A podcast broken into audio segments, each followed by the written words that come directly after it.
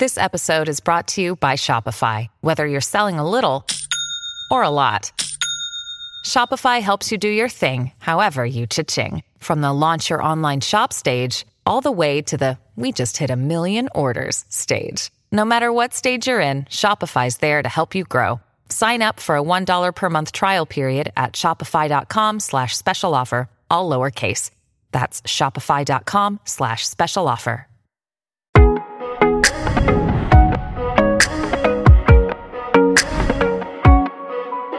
¿Qué onda, corazones? ¿Cómo están? Bienvenidos a un nuevo episodio de este espacio, El vuelo de una abeja al podcast. ¡Au! Oigan, este es un espacio donde vamos a platicar, aprender, chismear un poquito de todo un poco con todo tipo de personas, expertas y no tan expertas. Es un espacio seguro, espero que lo disfruten. Y el día de hoy tengo otra super mom aquí conmigo. Tenemos a Titi. Hello.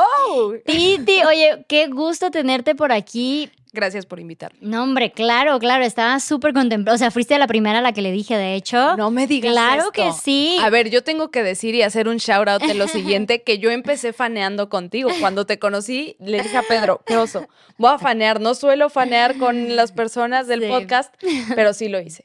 Y no, no, eh, bueno, para los que no lo han visto, nosotros ya hicimos un, un podcast juntas. De hecho, bueno, fue con, con Pedro. Vamos a darle su momento. Ah, pero en realidad éramos nosotras platicando y esto tenía que continuar. Y dije, bueno, ahora vámonos a mi espacio. Y estuvo bien a gusto platicar contigo y con Pedro también. Saludos a Pedro. Saludos a Pedro, obviamente.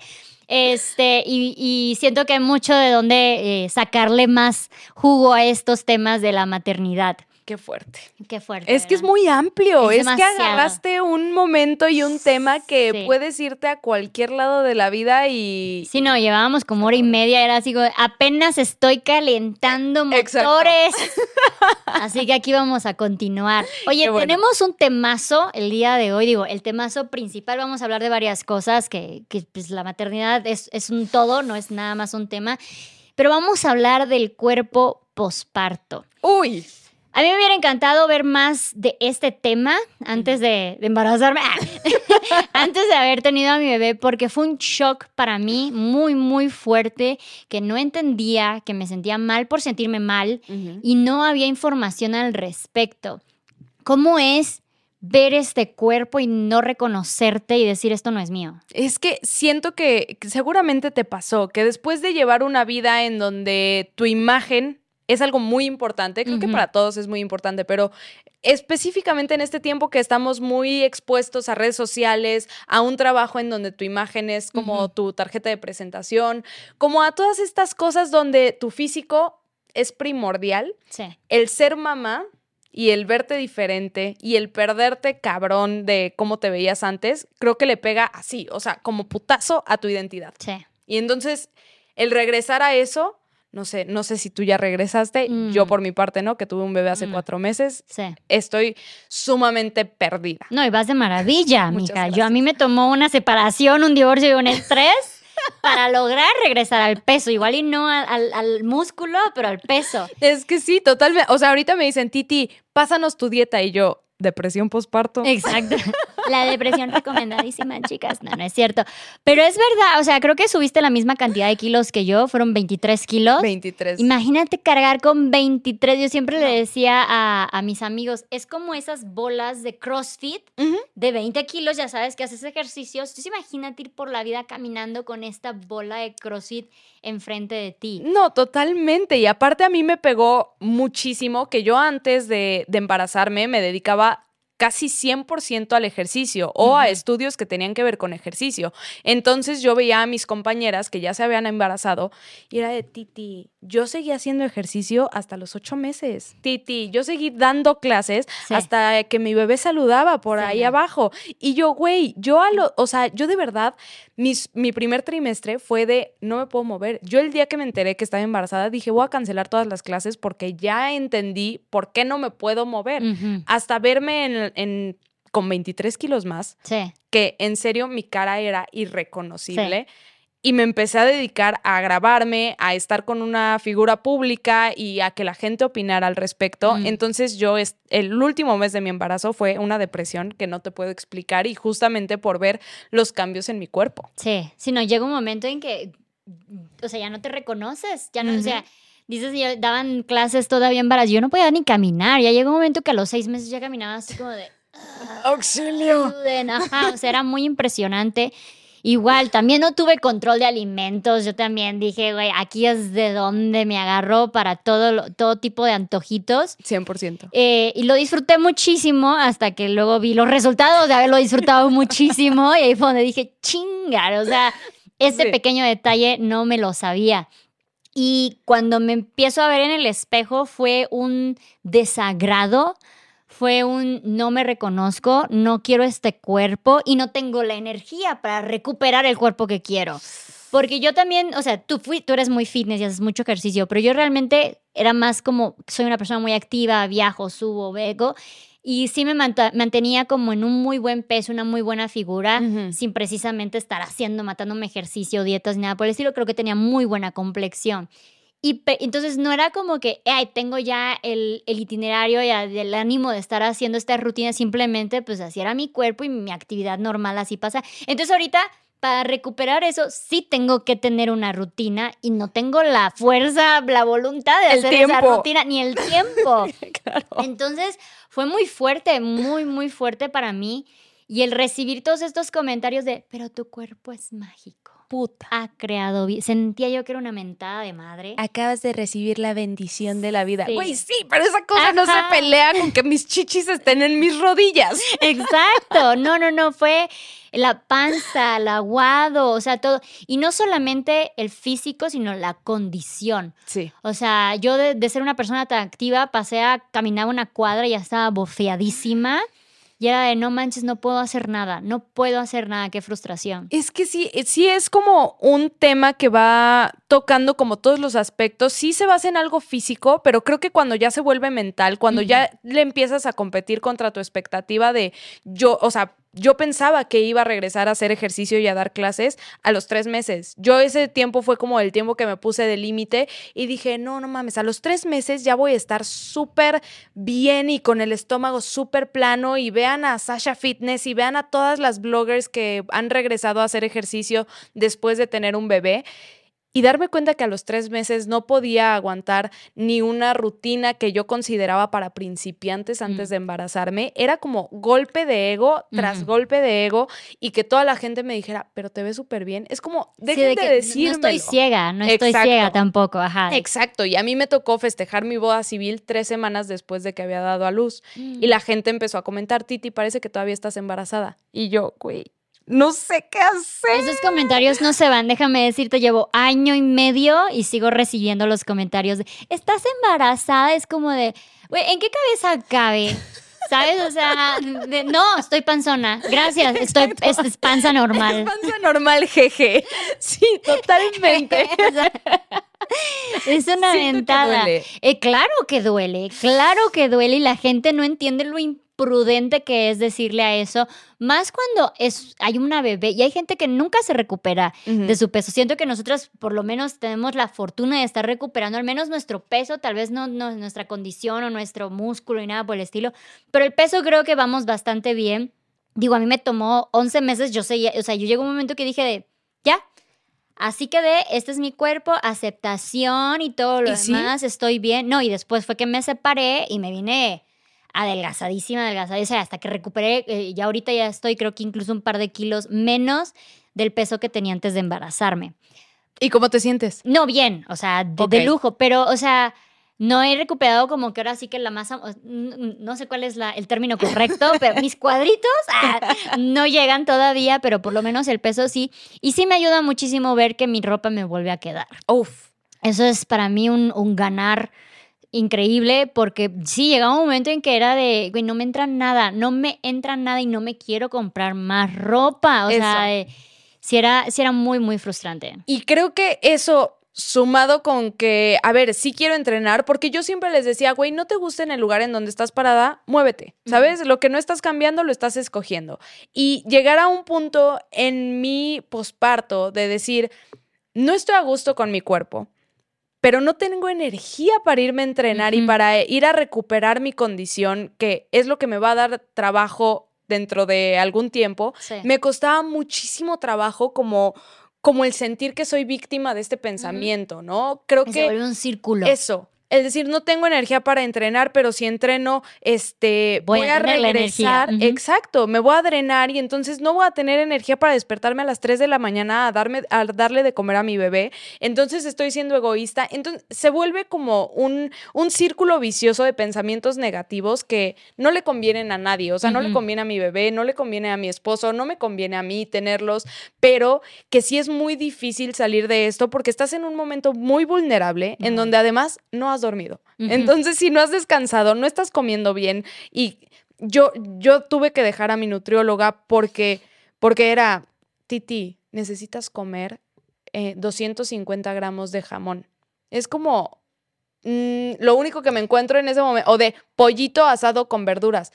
No tengo tiempo. O sea, ahorita no lo puedo hacer. Lo único en lo que pienso es si mi bebé me va a dar permiso de ir al baño. O sea, a ese punto donde te dejas de lado casi completamente y desapareces. Entonces llegar a un punto de decir, ay, Luz, ahorita como que se me antoja tener ocho cuadritos en el abdomen, suena absurdo. Sí. No, o sea, no, no hay manera en la que yo me pueda exigir más de lo que sé que hoy puedo dar. Claro. Lamentablemente no somos las Kardashians. No somos. Es, una frustración muy grande con la que tengo que vivir. Maldita sea. y es este, esta idea mediática que te vende que quedan perfectas. Digo, no solo ella, sino en general el mundo mediático te vende que quedan perfectas al par de meses de haber dado a luz. Y yo llevo 11 meses y sigo con la panza y, sigo, y me siguen preguntando. Y luego era de ya por fin bajé dos kilos. Y empezaban, ¿estás embarazada? así como de, güey, por favor, dígame, dígame por favor que sí se empieza a notar. No, y, justo hace poquito empecé a ver como, porque yo también tenía esta, esta pregunta de, güey, ¿cómo le hacen las que acaban de tener un hijo y ya salieron con los oblicuos marcados que te cagas? Y bueno, resulta que hay una operación para eso. Después de que te hacen una cesárea, te duermen para hacerte una operación estética. Y yo no tenía idea de esto, pero ahí va el pero que se me hace gigante. Te ponen una anestesia que sumándola con la epidural te ponen en riesgo de vida. Entonces, si de por sí ponerte anestesia general ya es un riesgo grande, te lo ponen después de, de, que acabas de dar a luz a un bebé que necesita 100% de ti. Se me hace súper egoísta. Y dije, güey, estoy juzgando mucho a las mujeres que se hacen esto. Sí. la respuesta es sí. Las juzgo, son unas malas madres.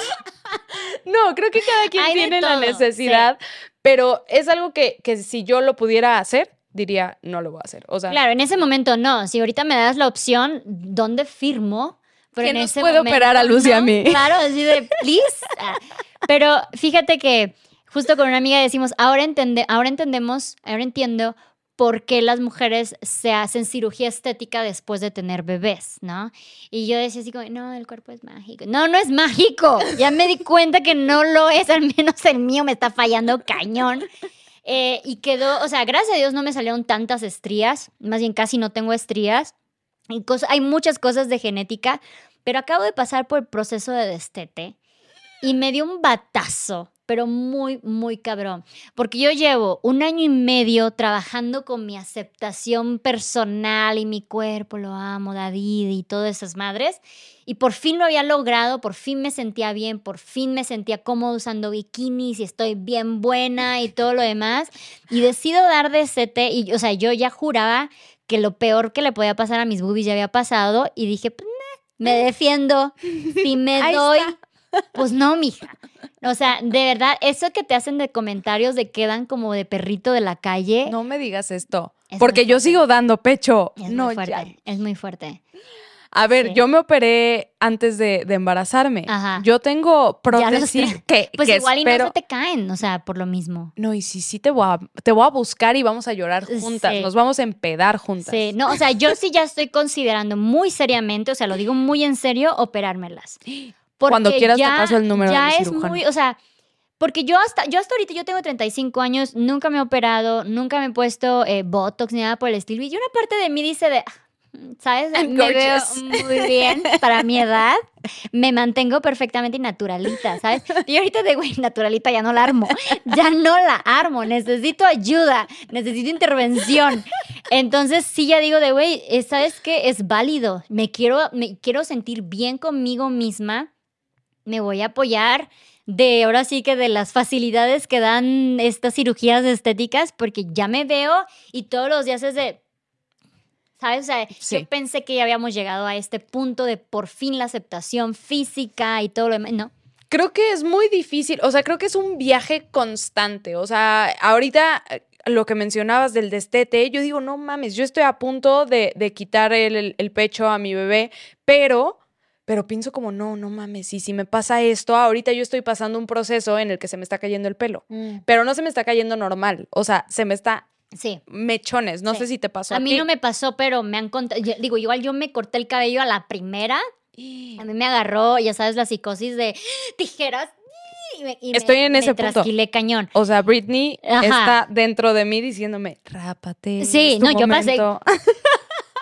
Yo pasé por ese momento, o sea, eh, y, y porque sí pasé de que ya no estaba brilloso, era una esponja lo que tenía, súper poroso y todo eso. Y sí he escuchado de muchas mujeres que pierden cabello a cantidades. No, no te, o sea, de verdad, la primera vez que me bañé fue de, De Gollum. estoy- ah, Gollum, sí, my precious, yo sí, con los mechones, pero, pero esa, ese proceso de vivirlo, una, como solita, ¿no? Estoy viviendo en, en un momento en el que es de, güey, ya perdí mi, mi físico que tenía antes, antes sí tenía seis cuadritos. No, estaba buenísima, Didi. Ya la vi en sus fotos y dije, ¡ay, güey!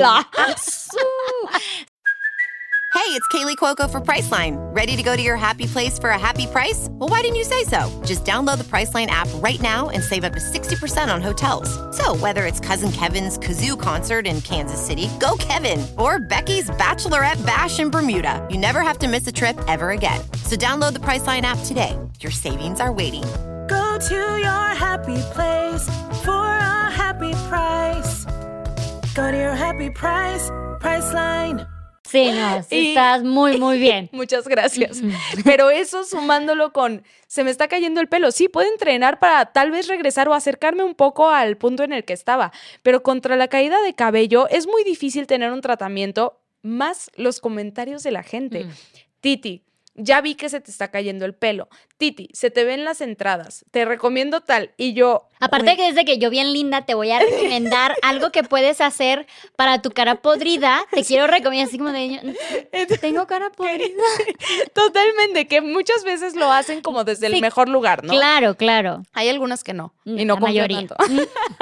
Pero las que sí digo, mil gracias por hacerme notar que no tengo pelo, que me estoy quedando calva y que lo Sí. rapado no me queda. ¿no? Este, sí ha sido un constante. O sea, a lo que me, a lo que quiero llegar es que no termino como un proceso con mi cuerpo cuando ya empecé el siguiente. Entonces es adaptarte, pero a la velocidad de la luz. No Sí. hay manera de, de decir, güey, ahorita estoy chingón. O sea, como tú dices, ahorita estoy chingón con mis boobies. No, ya estoy en este proceso.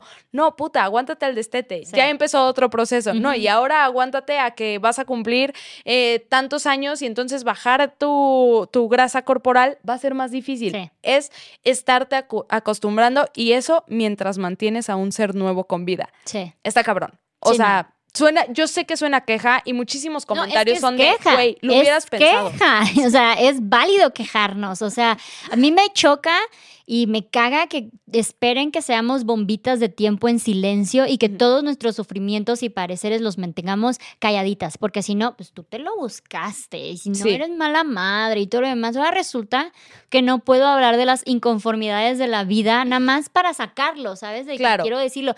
Y yo creo que si más mujeres se hubieran quejado antes de mí, mis golpes emocionales por esto hubieran sido menos, Completamente. porque ya hubiera yo entendido un poco como que, ah, mira, sí existe, ah, sí es válido sentirme así, Ujú. ah, sí se pasa por este proceso. Y como no había esta información al menos antes, lo pasé a ciegas. Yo era de, pero ¿qué está pasando? Claro, porque nadie me dijo de esto. O sea, siento, y lo platicaba también con una amiga de, güey, casi siempre te dicen cómo no embarazarte, ¿no? Y en secundaria tenemos clases de el preservativo y cómo no hacerlo, pero nadie te dice cómo sí. O sea, ya que te embarazaste, güey, now what? O sea, ¿qué sigue? ¿Qué puedo hacer y cómo me puedo sentir mejor conmigo, con mi pareja, con, con el bebé que está creciendo dentro de mí y que no, no tengo idea de qué pedo? O sea, son tantos procesos que sí, sí creo que está bien quejarse, está bien poner, o sea, darle un sentido y darle como cierta validez a este pedo de no estoy a gusto, pero no te puedes quedar ahí. O sea, creo que el quedarte en una queja nada más te vuelve otra vez víctima de tu pensamiento. Claro. Y si tú tomas esa queja y dices, güey, no me late, no está chingón, no estoy a gusto con mi cuerpo, vale. Entonces haz algo para cambiarlo, porque todos nos podemos quejar, todos podemos decir, güey, estoy hasta la madre de ser quien soy, pero si sigues ahí, no va a cambiar nada. Sí, tiene que ver mucho el impulso con que vas a tener esa queja. Si en plan de estoy, a ver, estoy reconociendo que hay un problema aquí, ¿qué vamos a hacer para resolver ese problema? O, pues es que hay un problema aquí. Claro.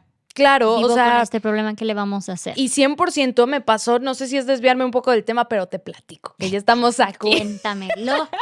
que yo perdí mi trabajo estando embarazada. No. Y me, o sea, ah, justamente. Bueno, porque tú enseñabas. no, no, a mí me corrieron por estar embarazada de otro trabajo que yo tenía que. ¿No es ilegal eso? Es súper ilegal, pero tengo también prohibido legalmente hablar de, o sea, decir el nombre de dónde me corrieron, ¿no?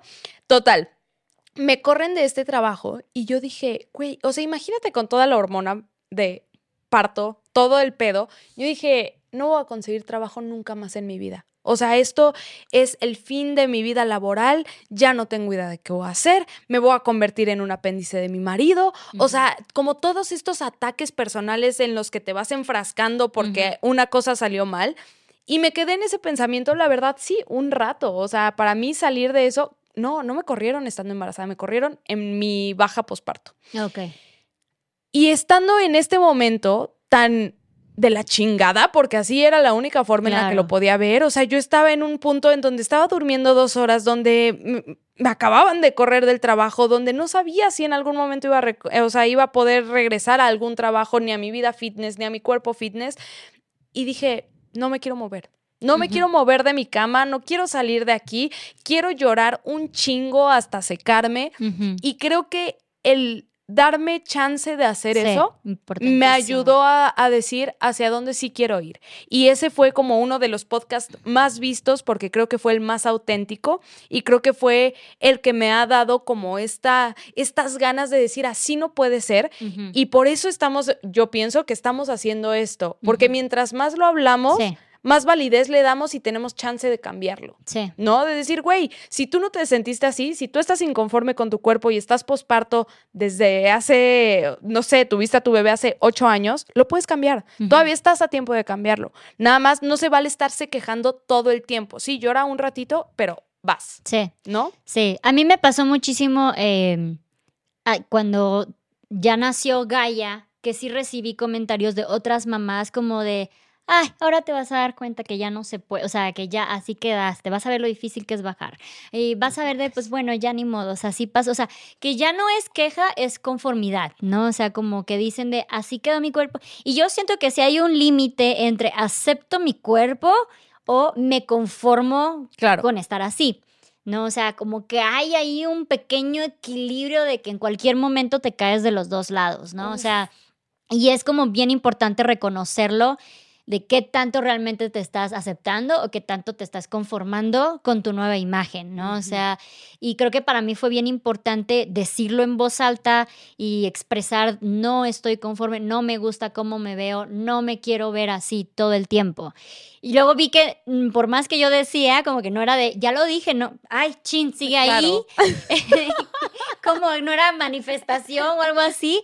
Y ya fue como que ya después de meses dije, no, a ver, espérate, creo que sí tengo que hacer. Digo, en mi caso fue algo más emocional lo que me hizo bajar, pero una vez abajo dije, de aquí me agarro y empiezo a hacer ejercicio y empiezo a comer más sano y empiezo a cambiar mis hábitos para retomar y salir de esa flojera que te inunda el cuerpo muy cabrón, porque la poca energía que tienes tiene que estar 200% para tu bebé. Claro, no, 100%. Y, y creo que también... Mm, no sé, yo siempre lo explico en las clases y en todas estas pláticas que doy, que, que lo que te define no es las cosas fáciles. Lo voy, lo voy a extender un poquito, que no pienso que el decir, güey, quiero un cuerpo chingón. Claro. Acepto mi cuerpo así como estoy. Si no estoy contento, esto que tú dijiste, como manifestándolo no es suficiente, no.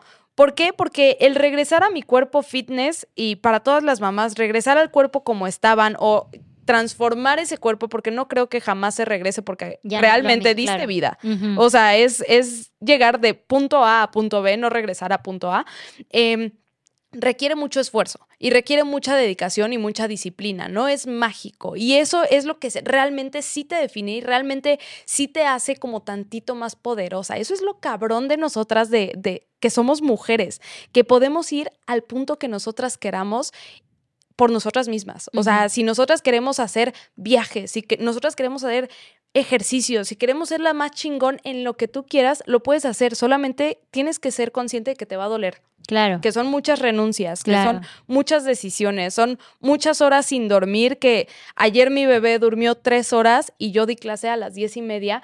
Y esto, la verdad es que sí me da un boost para arriba de decir, güey, estoy cabrona. O sea, me ha costado mucho trabajo, estoy exhausta y aún así estoy aquí dando clase de diez y media explicándoles a todos cómo tienen que hacer su clase. O sea, eso hace que yo me sienta tantito más imparable y creo Sí. que como terapia emocional es muy bueno el ejercicio, es muy bueno el, el decidir qué quieres y defenderlo. ¿No? Como que eso sí te da sentido de identidad y sentido de pertenencia a tu alrededor. Sí, sí, es, es, es muy impresionante de verdad eh, la capacidad multitask que tenemos una vez que te vuelves mamá. O sea, que tú juras que ya hasta aquí llegaste y de repente te das cuenta que estás haciendo cinco cosas a la vez, más planeando cuatro más en la cabeza. Es muy impresionante eh, y eso yo se lo voy a reconocer a todas las mamás, incluyéndome, y me apapacho y me felicito y me pongo la estrella en la frente por eso. Pero este, sí está, está cañón tener que pasar por todo esto y, y reconocernos y darnos un espacio para aceptar todos estos cambios y decir, a ver, vamos, vamos a echarle ganas, vamos para adelante. Sí, está, está cañón. Yo ahora te digo que eh, a mí me pesa muchísimo esto de no llego todavía al, al momento al que quería porque mi cuerpo ya no reacciona como cuando tenía 20 años. Claro. Aparentemente, si no como una dona en un día, no me lo retribuye sacándome cuadritos como hace 10, 15 años. Y sí es, ahora sí que tengo que tomar como más decisiones, como más fuerza de voluntad que nada más el mantenerme, porque yo no me tengo que mantener, tengo que ir más allá para regresar al punto donde ya nada más me tengo que mantener. Y esto con todas las críticas y comentarios de fuera que te hacen que si de buena manera, que si de mala manera, y esta presión del de, ay, pobrecita, es de este, mira cómo quedó, pues es que ya ves que quedó panzona después de su bebé, y pobre de su esposo, y de que ya no le vas a gustar a tu esposo porque te ves así, y es así como de que, güey, dame chance, el güey no subió 23 kilos de putazo, yo sí, Totalmente, totalmente. Ahorita, este, mi esposo, pues, a ver, en algún punto fue portada de revista de ejercicio, ¿sabes? Y ahorita, pues, eh, él también está atendiendo al bebé y ha tenido una paternidad que a mí me encanta porque me ha acompañado en cada segundo y ha sido un excelente papá. Y el otro día me dijo, oye, me siento muy mal con mi cuerpo, estoy, estoy en un momento horrible que, que no me gusta cómo me veo en el espejo.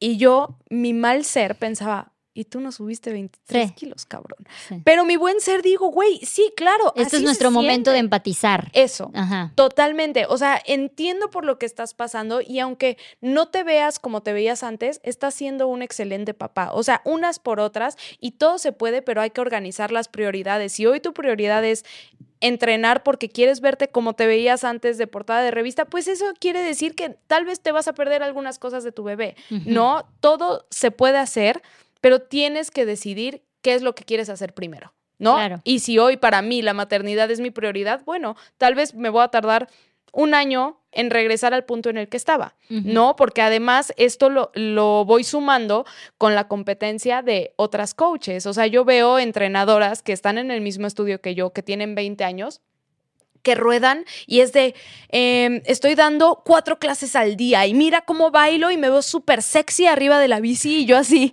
y yo no puedo respirar después de una clase, ¿no? Por ahí una vez vi un, un, un video de alguien que decía de, güey, me cagan las pinches coach uh, fitness de 20 años que nunca han sido mamás. No mames, a mí me vas a impresionar cuando yo sepa que tienes 35, ya tuviste un hijo y aún así te mantienes buenísima. Ahí sí, Sí. dime, dime, motívame, güey, porque a tus 20, con que, güey, hoy me levanté, comí una manzana, ¡pum! O sea, se te hace el Totalmente. abdomen cuadradito. Entonces, si es esta competencia, porque digo, no sé, ¿cuántos años tienes tú? 27. Ok, yo fui mamá ya a los 34 años y yo me comparé muchísimo con todas las conocidas que fueron mamás a los 20 años.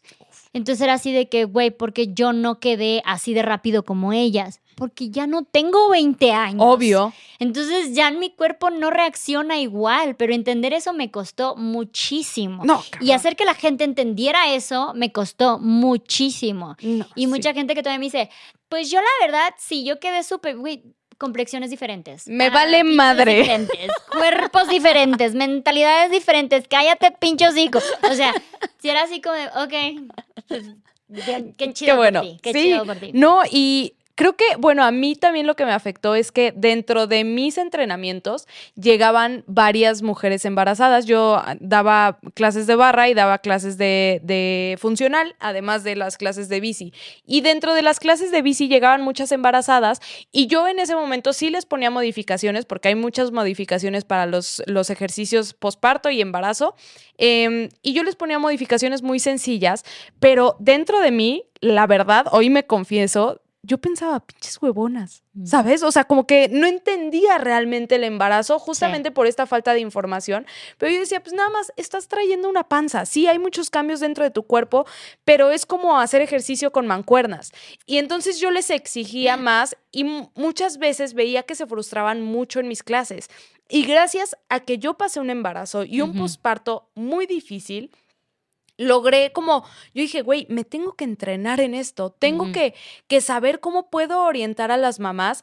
Porque es un proceso muy cabrón. Yo no me quería parar en un estudio a que dijeran, mira, la coach ve cómo no se puede, no puede hacer ni una sentadilla, porque realmente no podía. Entonces, hasta que me certifiqué en entrenamiento posparto y embarazo, digo, Mm. güey, así se hacen las cosas. Sí. Esto es tener la información necesarias, necesaria hasta, hasta hoy que mi proyecto está abierto a mamás que están apenas en, en embarazo, que están en posparto y que llevan, o sea, su posparto de la pregunta que más me hacen es, Titi, ¿cuánto me tengo que esperar para hacer ejercicio? Que siento que debería de ser una, eh, que debería de ser información que todas deberíamos de tener. Güey, ¿cuánto tiempo me puedo esperar? ¿Por qué no está regresando mi cuerpo al día siguiente y veo que en las bloggers sí? Porque está tan sesgado el pedo del fitness después de ser mamá que te hacen perder la motivación. Totalmente. Dices, güey, no voy a regresar nunca. No me voy a ver como Kim Kardashian después de ser mamá. No, ya no quiero nada. Claro. No, sí se puede,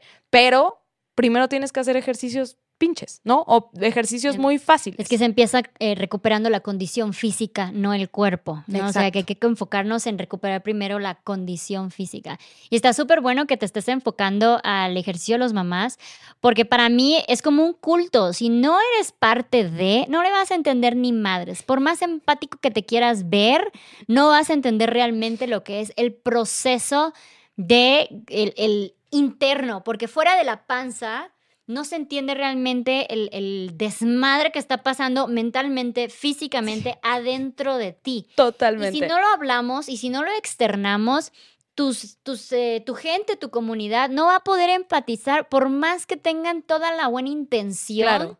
no van a poder entender por lo que estás pasando. Totalmente, me, me buscó justo cuando, cuando acabo de tener a Leo, me buscó una asesora de lactancia que tiene 20 años.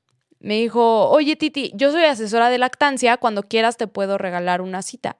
Y yo dentro de mí digo, ¿cuántos hijos tienes? Sí. ¿No? ¿Cuántas veces has dado chichi? O sea, no, no es algo que estés acostumbrada a hacer.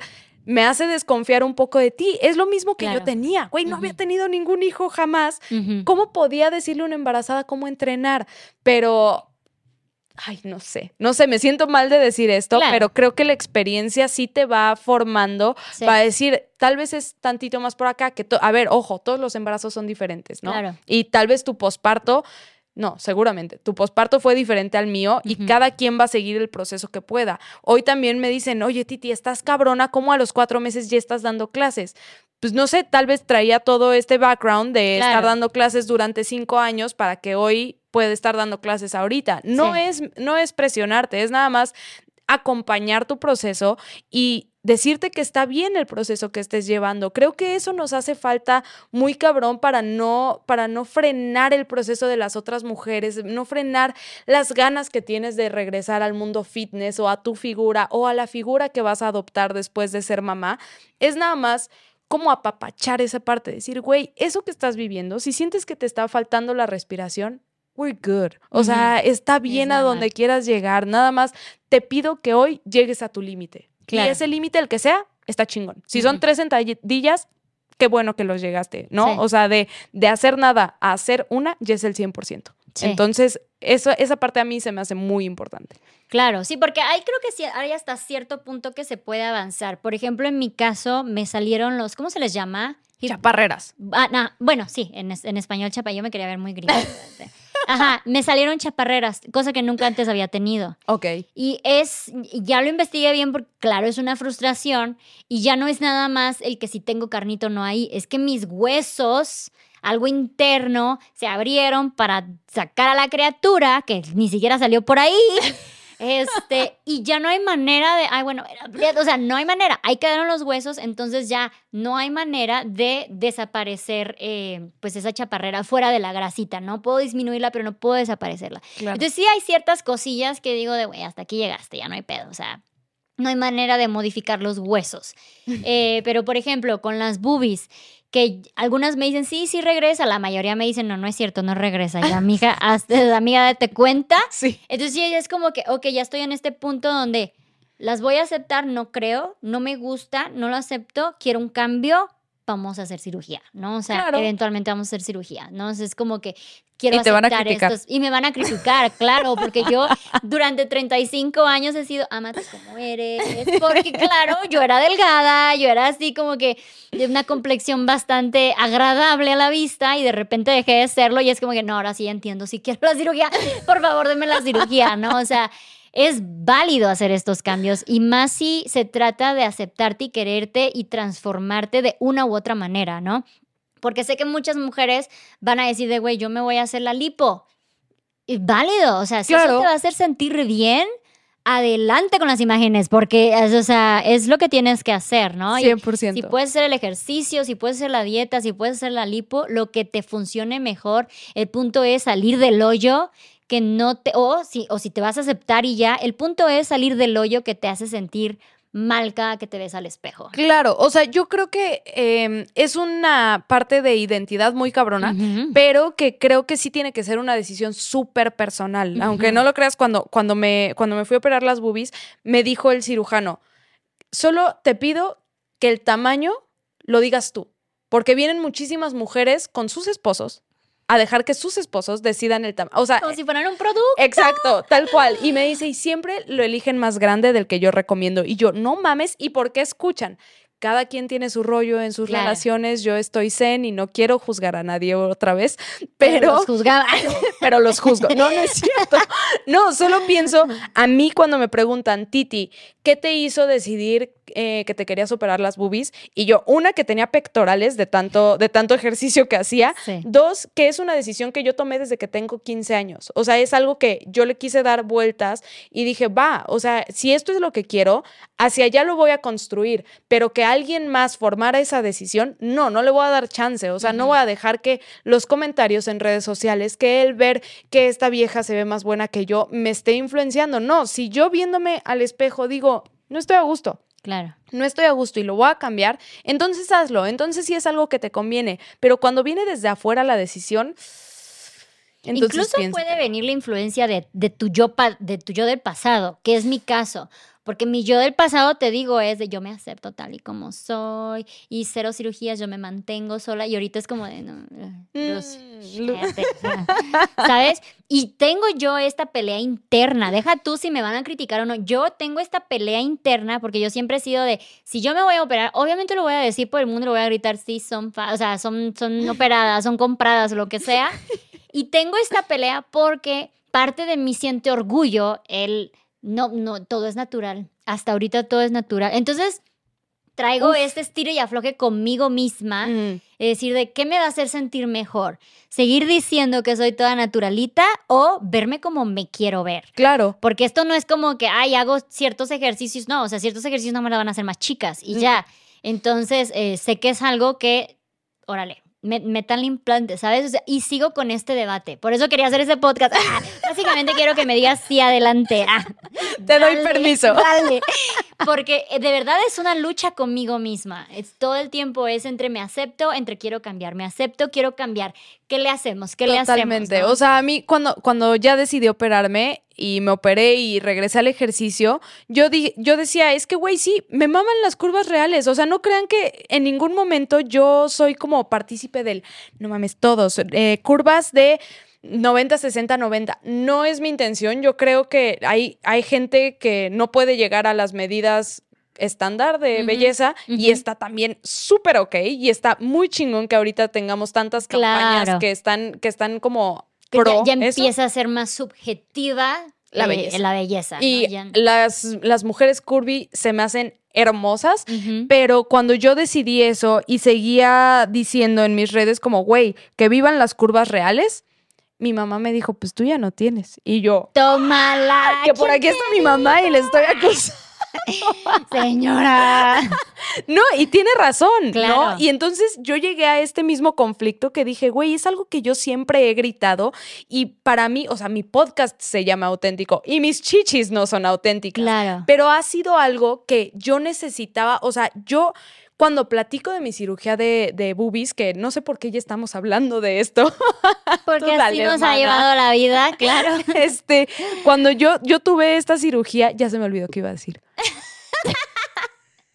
Eh, no hubo cirugía, era natural. Mis boobies son natural, ahora que me acuerdo. o sea, Pero ese es el estilo y afloje, ¿sabes? De, de entre que sí, hay que el, el cuerpo curvilíneo natural es hermoso. Ah, chingar, el mío ya no es. Pero no se trata de si, tú, si el tuyo es natural, es por el ejercicio, es por la herencia genética, es por la cirugía, por lo que sea. Lo importante es que es el que a ti te gusta. Claro, Es con el que tú te sientes cómoda. claro. Entonces, porque yo no me imagino, bueno, más bien sí, porque lo estoy viviendo, el portar un, un paquete que tú ves diariamente con recelo, ¿sabes? O sea, es, es de verdad, es muy pesado.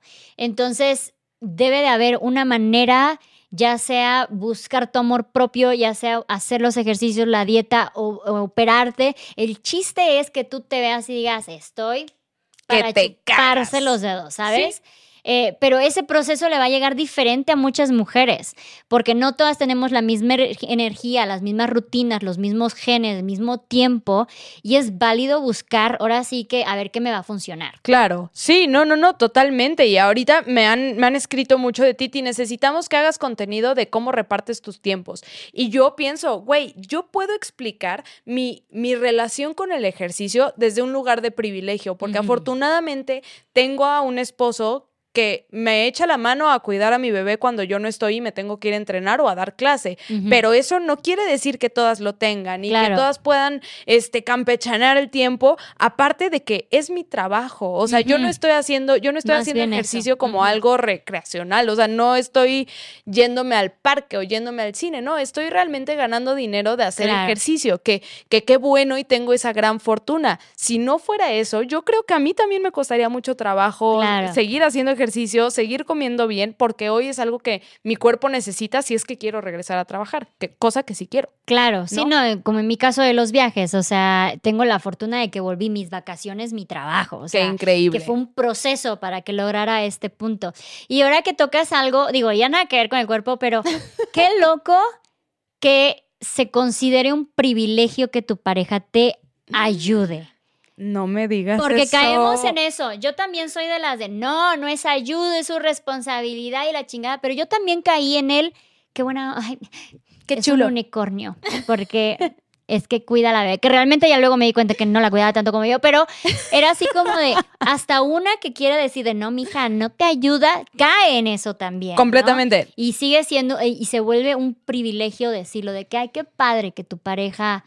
Sí, te creo ayude que, con o tu sea, hijo. me refiero más a, a- o sea, me No, refiero claro, a mí- entiendo perfectamente tu punto y este, o sea, no es de que no mi ciela, pero, o sea, ¿cómo es de cuando lo, tienes, dices de, güey, la neta sí soy suertuda? Es porque soy consciente de cuántas no, no. es, ajá, porque no es el porcentaje mayor. No, sí, y me he topado con, con amigas que tienen bebés y dicen, güey, ¿a poco a ti te ayudan? Y yo llego al mismo punto, güey, no me están ayudando, es el papá de mi hijo.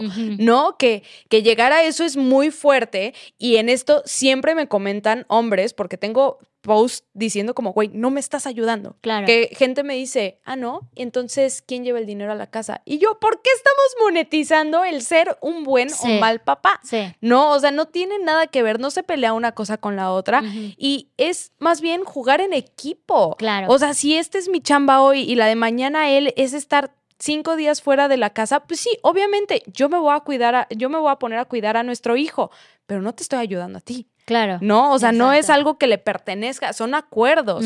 Y si hoy mi ayuda es que te quedes con el bebé mientras yo trabajo, pues mil gracias por ayudarme, ¿no, cabrón? O sea, Entonces yo también te ayudo, ¿no? Exacto. Cuando cuido a tu hijo la mayor parte del tiempo. Pero a esto, me, bueno, a lo que vamos otra vez con lo de, es que vienes desde este punto de privilegio de que cuentas con ayuda, sea el papá, sea tu mamá, sea la niñera, sea lo que sea, ¿no? Muchas mamás no cuentan con esa ayuda, muchas mamás no cuentan con ese apoyo emocional que te saque de ese hoyo de, güey, aquí quedé, esta es mi nueva yo, eh, no, me- no me dan ganas de nada, apenas si sobrevivo y apenas mantengo a mi, a mi bebé sobreviviendo, ¿no? Entonces es bien importante también hablar desde este punto de que nosotras sí tenemos el tiempo, se ha vuelto nuestro trabajo mantenernos activas, entonces tenemos las oportunidades, es parte de nuestro trabajo mantenernos visualmente estéticas, por así decirlo. Y para muchas mujeres no, y por eso se quedan como que en esta burbujita de, güey, ya no hay salvación para mí. Que, que también creo que se puede adaptar, o sea, no, no siento que se pelee una cosa con la otra. Me ha tocado terminar rutinas cargando a mi bebé, o sea, abdominales y yo en vez de tener una pesa tengo a Leo. Sí. Y, y creo que el buscarme la forma de sí hacerlo, o sea, de sí irme a hacer las uñas y si mi bebé está gritando, pues perdona a la señora que se va a ofender porque traigo a mi bebé a hacerme las uñas, Claro. ¿no? Es como más bien adaptar todo lo de alrededor para saber que yo tengo un hijo y que sigo siendo yo. Sigues Y- existiendo. Y que me sigue gustando ir a hacerme las uñas, irme a pasear al centro comercial. O sea, por más este eh, tonto que suenen mis actividades diarias, son parte de mi vida que yo estaba acostumbrada a hacer antes de que naciera Leo. Claro. Si, si yo me privo de todo lo que estoy acostumbrada a hacer y a ser, entonces me voy a perder en el camino muy cabrón. Muy cabrón. Y mi hijo no va a tener una mamá feliz. Y está muy normalizado eso de que te tienes que sentir culpable por ser tú, por darte esos espacios necesarios o esos lujos necesarios como tener tiempo de calidad contigo misma, consentirte, verte bien para ti misma y todo eso. Entonces la gente lo ve así como de, ay, está apenas, o sea, como que el niño o el bebé es como si fuera un accesorio y nada más se preocupa por ella. Güey, la otra vez me preguntaron de cuál es tu mayor motivación en la vida, ¿no? Y como que la respuesta casi siempre se espera que sea mi hija.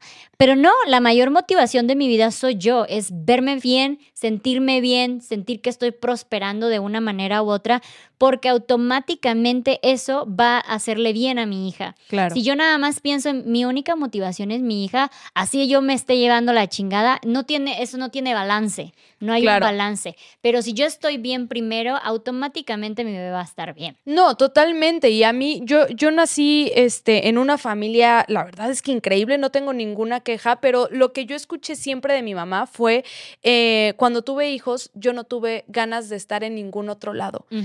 Y esta fue la idea que siempre tuve que yo iba, que yo iba a hacer cuando tuviera hijos. Yo dije, cuando tenga hijos, voy a tener el mismo pensamiento de mi mamá de no quiero estar en ningún otro Claro. lado. Y cuando sí empecé a querer estar en otro lado, Te sientes mal. dije, soy la peor mamá. Ujú. Soy la peor mamá por querer regresar a dar clases, por querer este, ir a cortarme el pelo, por, te lo juro, por querer ir a cagar. O sea, yo decía, soy la peor, por querer, ahorita quiero, eh, lo estoy cargando y lo estoy dando pecho, pero quiero ir al baño. Y Sí. entonces hasta ir al baño me hacía sentir culpable por un discurso que siempre tuve que, que antes no, eh, creo que somos muy afortunadas de vivir en esta época porque hoy sí tenemos más opciones. Antes Claro. no tenían tanta opción de, güey, puedes o no ser mamá uno, puedes o no estar. O sea, creo que hasta el punto en el que yo dije, sí tengo ganas de hacer otras cosas, sí voy a hacer otras cosas y más bien voy a adaptar a Leo a A mis quién soy yo, entonces me da muchísima libertad y me hace sentir mucho mejor conmigo misma a que a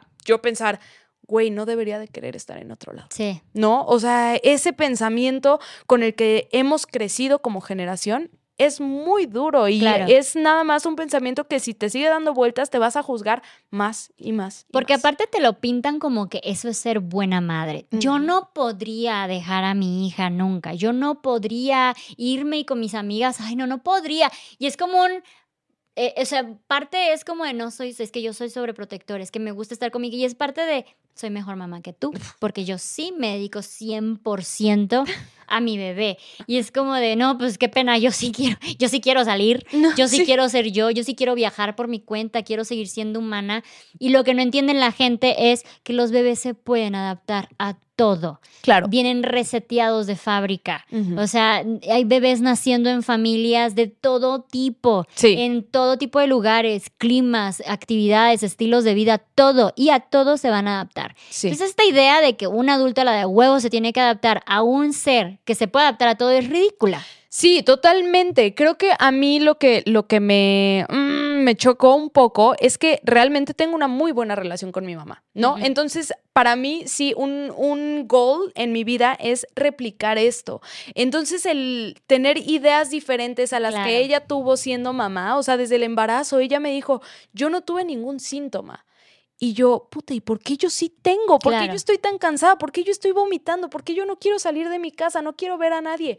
Y el de- eh, como despegarme de Sí. mi mamá, Sí. o sea, es algo, es un cí- círculo que yo no había cerrado. Y me daba mucha culpa decir, tal vez si no tengo los mismos síntomas que ella, no voy a ser igual de buena mamá que ella, porque ha sido muy buena mi relación y, y la forma en la que me ha educado y cómo dedicó el 100% de su tiempo y de su vida a ser mamá.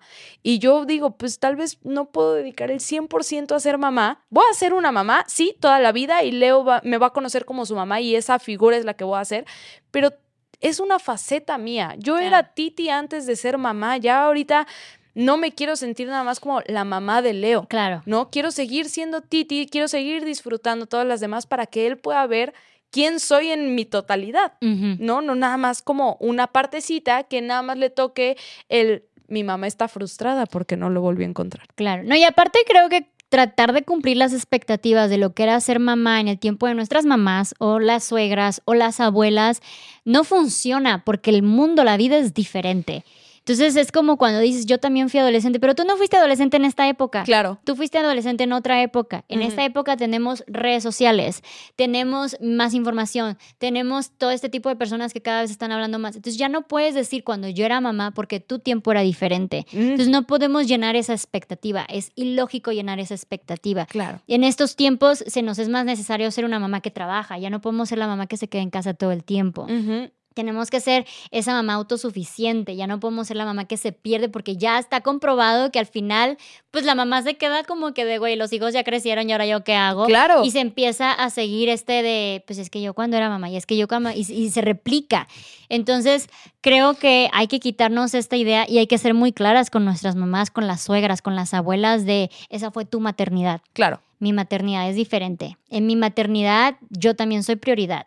Entonces, eh, y verme bien, sentirme bien, tener mi tiempo es importante tanto como que mi hijo se vea bien, que se sienta bien y tenerle tiempo. Claro. Somos eh, coprotagonistas de esta historia. No es, ay, mi hijo y yo por atrás cargando. No, somos coprotagonistas. Y muchas, muchas mujeres se olvidan de eso.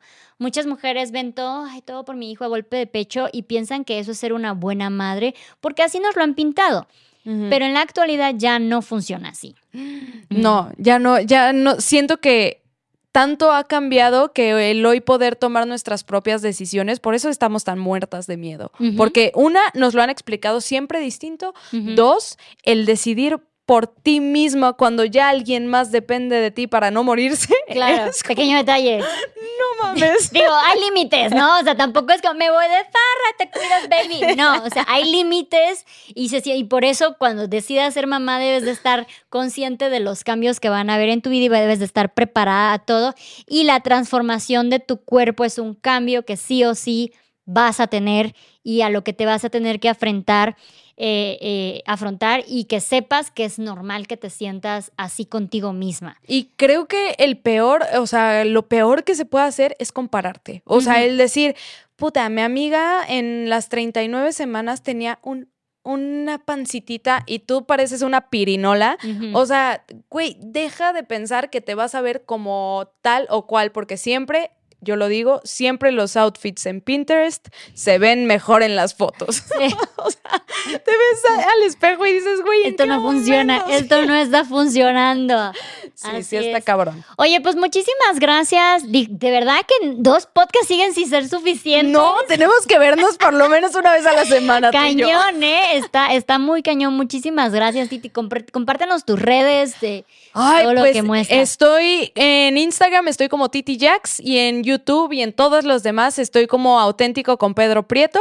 En mi podcast sale todos los viernes. Estoy ahí con mi esposo platicando de cosas sin filtro que de repente se nos pasan la mano y la gente ya cree que nos vamos a divorciar, pero te amo. Este y pues nada, cuando quieras, por favor, aquí echamos chal espectacular. Yo ya me voy a dar otro me café. parece excelente. Y muchísimas gracias a todas las que estuvieron escuchando y viendo este episodio. Recuerden que este es un espacio seguro para platicar, aprender y echar el chisme de todo tipo de temas con todo tipo de personas. Espero que lo hayan disfrutado. Nos vemos en el siguiente episodio.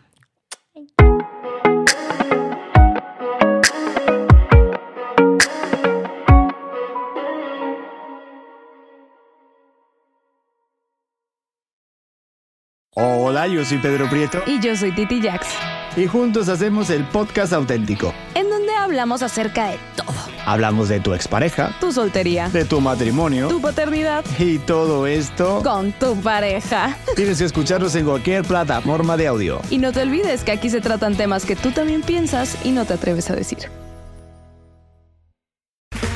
Okay, round two. Name something that's not boring. laundry? Ooh, a book club.